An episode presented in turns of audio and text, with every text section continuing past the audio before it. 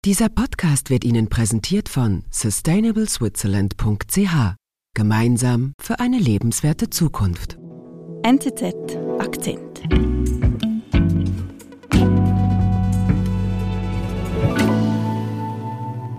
האירועים המתרחשים בחברה הישראלית אינם פוסחים על צבא ההגנה לישראל.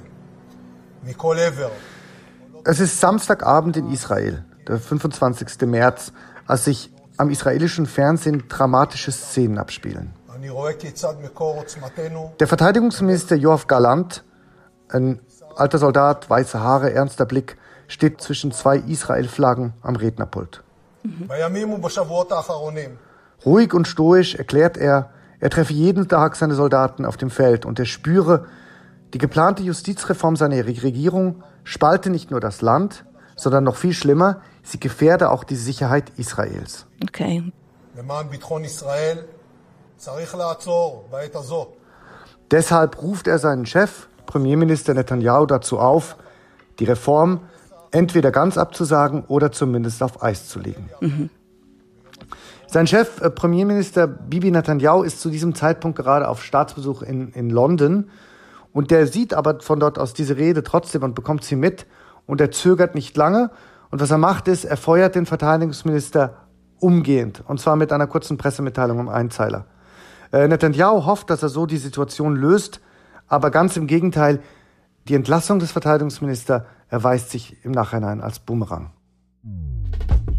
Denn diese Entlassung war der berühmte Tropfen, der das Fass zum Überlaufen brachte. Wie es soweit kam, dass Netanyahu seine Justizreform nun doch aufschiebt, erzählt Naus-Korrespondent Daniel Böhm.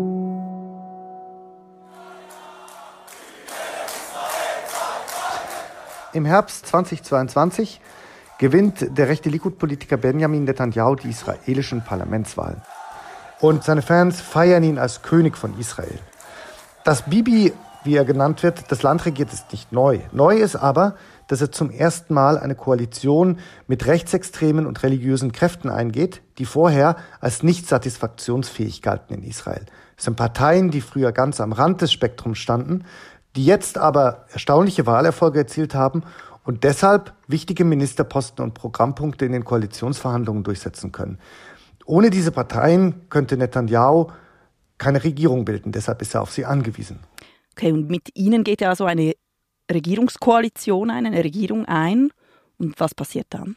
Ja, genau. Ende Dezember übernimmt Netanyahu sein Amt und nur wenige Tage nach der Machtübernahme tritt dann sein Justizminister vor die Medien und kündigt eine große Reform der Justiz an in Israel. Was hat er vor? Die Absicht ist folgendes. Ähm, Netanyahu möchte, dass die Regierung mehr Kontrolle über die Ernennung der Richter des obersten Gerichts erhält. Also er hat eigentlich vor, dass eine Mehrheit der Regierungskoalition diese Richter bestimmen kann. Und vor allem, und das ist fast der wichtigere Punkt, er will, dass die Knesset, also das Parlament, die Entscheidungen des obersten Gerichts mit einfacher Mehrheit kippen kann. Also, das ist ein Frontalangriff auf die Justiz. Die Kritiker sagen, das ist ein Frontalangriff auf die Justiz, es ist eine völlige Veränderung der bisherigen Lage. Aber Netanyahu behauptet, die Reform sei unbedingt notwendig, dass die Justiz zu viel Kontrolle habe, dass die Richter nicht demokratisch gewählt werden und dass das geändert werden müsse. Aber für viele Israelis geht es bei der Justizreform um mehr als einfach nur um Paragraphen und auch um mehr als nur das persönliche Schicksal von, von Bibi Netanyahu, sondern für viele von ihnen ist es ein Angriff auf die Demokratie.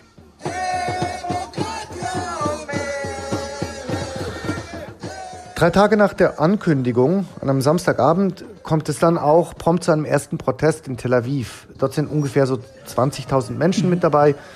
Es sind Anhänger der unterlegenen Mitte-Links-Parteien, die sowieso schon seit langen Jahren etwas gegen Bibi Netanyahu haben und ihn am liebsten von der Macht entfernt sehen. Sie schwenken Israel-Fahnen und protestieren gegen diese Justizreform. Viele der Demonstranten haben Angst, dass Israel so ein bisschen wie Ungarn oder andere autoritäre Länder zu einer Demokratie ohne wirkliche Kontrollmechanismen werden könnte. Eine Woche später gibt es dann wieder Demonstrationen, wieder in Tel Aviv. Aber da sind schon viel mehr Demonstrierende unterwegs, vielleicht 80.000. Und auch in Jerusalem und in Haifa kommt es Protesten. Und wieder eine Woche später sind bereits über 100.000 Menschen auf der Straße, die gegen die Justizreform demonstrieren. Die Bewegung wird also von Woche zu Woche zu Woche immer größer, immer mehr Leute gehen auf die Straße und fordern einen Stopp dieser Justizreform. Und Netanyahu? Netanyahu lässt sich erst einmal nicht beirren. Er hält an der Reform fest und er sagt, die Reform sei eben keine Demontage der Demokratie, sondern eine Stärkung. Nun ist es so, dass natürlich, wenn man die israelische Geschichte anguckt, in den letzten 30 Jahren absolut nachvollziehbar ist, dass der Bedarf für eine Reform möglicherweise da ist. Das oberste Gericht hat sich in Israel in den letzten 30 Jahren immer mehr Befugnisse gesichert. Das Problem ist aber, Israel hat nur eine Parlamentskammer, nicht zwei wie in der Schweiz und in Deutschland. Und dazu kommt, es gibt in Israel keine Verfassung. Mhm. Das heißt, in den letzten 30 Jahren hat das oberste Gericht eigentlich die Rolle eines Korrektivs eingenommen. Viele Leute sagen, das ist eigentlich nicht richtig und müsste reformiert werden. Aber die große Frage ist natürlich, wie geht so eine Reform zustatten? Und ist es okay, wenn man so eine Reform, wie Netanyahu das im Moment macht, einfach gegen alle Widerstände durchdrückt? Also die Justiz ist sehr mächtig in Israel, aber was die Protestierenden stört, ist die Art und Weise, wie das jetzt reformiert werden soll. Ja, genau, das ist eben die Debatte. Viele von ihnen stoßen sich nicht an der Justiz, sondern sie fürchten eher, eine übermächtige Regierung unter Benjamin Netanyahu und seinen religiösen und rechten Partnern oder beziehungsweise unter einer Regierung, die dann eben ohne Korrektiv einfach schalten und walten kann. Das heißt, diese Proteste gehen unvermindert weiter. Ja, genau. Seit, seit Anfang Januar, Wochenende für Wochenende, gehen immer mehr Israelis auf die Straße. Seit Februar auch nicht mehr nur in den Großstädten wie Tel Aviv, was so grundsätzlich immer als klassisch so eher linksliberale Stadt gilt, sondern auch auf dem Land, in den Vororten.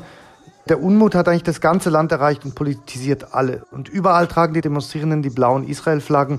Und es sind eben längst nicht mehr nur linke Wähler oder Leute, die jetzt Netanyahu aus politischen Gründen ablehnen, sondern es sind mittlerweile auch Netanyahu-Wähler und Religiöse mit dabei. Aber wenn sogar Netanyahu-Wählerinnen und Wähler gegen diese Justizreform sind, wer unterstützt sie dann? Naja, also das ist eben ein bisschen fluide alles. Ja, es gibt viele Netanyahu-Anhänger, die auch mit der Protestbewegung auf die Straße gehen. Wir erinnern uns aber, Netanyahu bildet ja eine Koalition mit zwei rechtsextremen religiösen Parteien. Und er bringt dann am 20. Februar die Reform in einem ersten Entwurf ins Parlament. Aber auch im Parlament gehen die Wogen hoch. Es kommt zu chaotischen Szenen.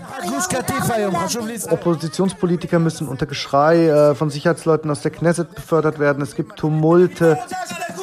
Es geht zu und her. Im Irrenhaus, wenn man so sagen will, fast schon. Und aber all das nützt nichts. Am Ende setzt sich Netanyahu durch, denn wie gesagt, er hat ja eine Mehrheit im Parlament. Und was passiert dann? Die Reaktion der Protestbewegung wird noch heftiger. Es kommt zu einem sogenannten nationalen Tag der Störung. Demonstrierende fangen an, die Autobahnen zu blockieren, zum Teil die Zugänge zum Flughafen. Die Polizei schreitet ein mit Wasserwerfern, setzt Blendgranaten ein, es kommt zuerst mal zu Gewalt. Und man spricht angesichts der Lage von einer tiefen Spaltung und manche Politiker reden dann auch schon von der Gefahr bürgerkriegsähnlicher Zustände in Zukunft. Wir sind gleich zurück.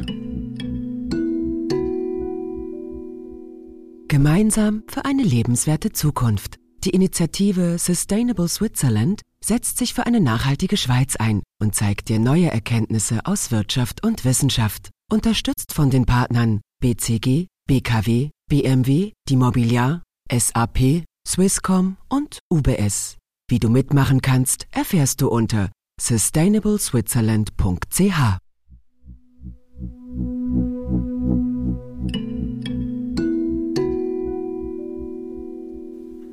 Also wenn ich diese Bilder hier sehe und höre, schon heftig. Also wie erklärst du dir diese derart aufgeheizte Stimmung? Weil es im Grunde genommen um mehr als nur diese Reform geht, sondern auch ein bisschen um die DNA und den Charakter des Staates Israel. Das Land ist ja schon seit längerem gespalten. Auf der einen Seite gibt es eben religiöse und säkuläre. Diese Frage soll, soll das Land jüdischer werden in seiner Natur oder, oder nicht. Dazu kommt auch, dass, dass es seit jeher so eine Art Spaltung zwischen eher Rechten und Linken gibt, vor allem Linke und Liberale äh, sehen mit Entsetzen, wie ihr Land immer rechter wird und fühlen sich dort nicht mehr zu Hause und wollen zum Teil dann auch dagegen ankämpfen. Auf der anderen Seite sagen die rechte, Rechtsmittelleute oftmals, sie würden seit Jahren Wahlen gewinnen, aber könnten trotz dieser Wahlsiege eigentlich nicht das umsetzen, was sie wollen, weil die, wie sie sagen, alten Eliten die sie eben gerade auch durch das oberste Gericht repräsentiert sehen, das immer verhindern würden. Und um diese Justizreform herum hat sich das jetzt nochmal ganz stark akzentuiert. Und es ist deswegen nicht nur eine Debatte über die Demokratie in Israel, es ist eine Debatte über das Fundament des Landes und und es ist halt auch diese gesellschaftliche Spaltung, die sich halt in dem Land jetzt auftut und die man anhand dieser Debatte um die Justizreform nochmal sieht. Also kein Wunder, dass die Menschen in Israel so bewegt sind.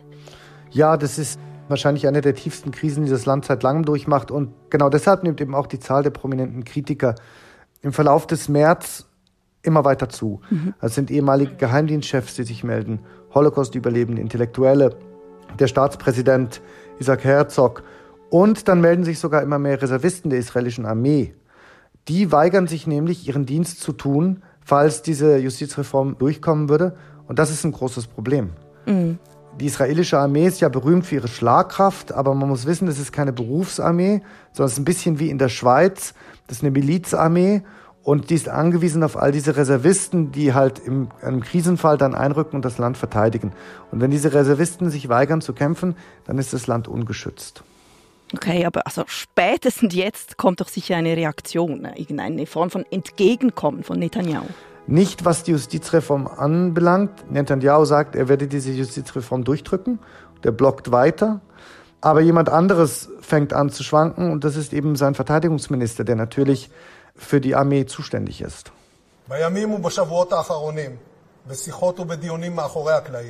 Ah, das kenne ich, das haben wir doch ganz am Anfang schon gehört. Genau, Joachim Galland, der Verteidigungsminister, ist ein Parteikollege von Netanyahu und er warnt vor einem Sicherheitsrisiko, er sagt, wenn so viele Reservisten ausfallen, dann gefährdet das die Sicherheit Israels und deshalb müsse die Reform zumindest ausgesetzt werden.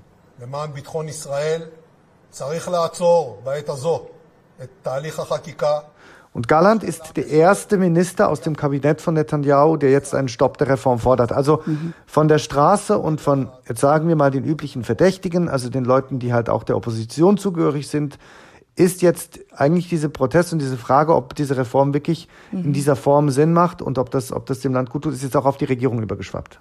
Okay, das wird wohl kaum gut ankommen. Nein, überhaupt nicht. Netanyahu feuert ihn am Tag danach mit einem, äh, mit einem Einzeiler. Aber der Schuss geht nach hinten los, hast du ganz am Anfang gesagt.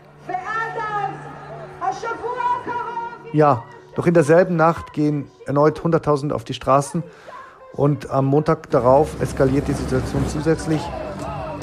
Die Gewerkschaften kündigen einen Generalstreik an, was sehr selten ist in Israel. Alle Geschäfte gehen zu, die Unis setzen ihren Unterricht aus, es kommt zu Straßenblockaden, der Flughafen stellt seinen Betrieb teilweise ein, die Botschaften und Konsulaten machen dicht und vor der Knesset kommt es zu Massenkundgebungen gegen die Regierung. Okay, aber ist diesen heftigen Widerstand, der ist ja nicht mehr zu toppen, den kann Netanyahu jetzt nicht mehr ignorieren. Nein, das ist dann der Moment, an dem er einknickt. Aber bevor er sich an die Öffentlichkeit wendet, muss er noch ein Problem aus dem Weg räumen. Und das ist nämlich sein rechtsextremer Partner Itamar Ben-Gvir, der angekündigt hat, er würde die Regierung platzen lassen, falls die Justizreform nicht umgesetzt werde. Mhm. Netanyahu verhandelt stundenlang mit ihm und dann am Montagabend gibt Netanyahu in einer Rede schließlich bekannt, dass er die Reform, die Justizreform bis Ende Juli aussetzt.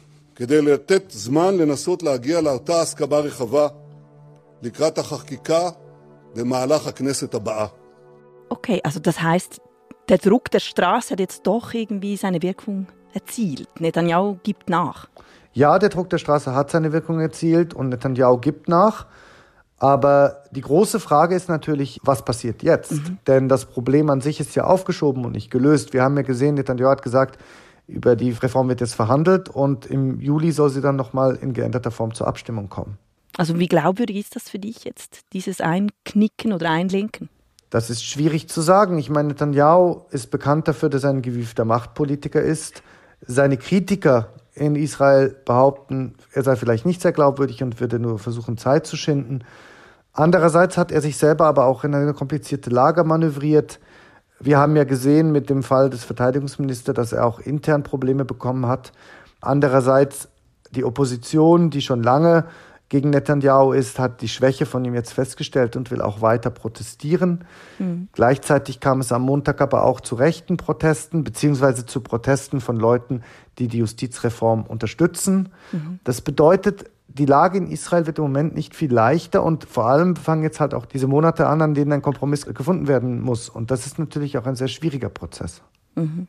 Also Daniel, das heißt, man kann sagen, da kehrt in Israel wahrscheinlich noch länger keine Ruhe ein.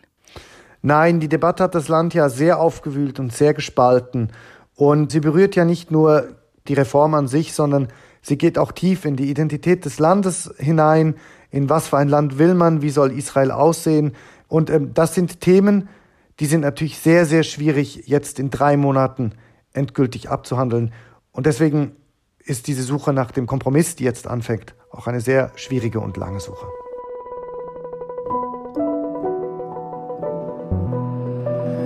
Liebe Daniel, vielen Dank. Danke dir.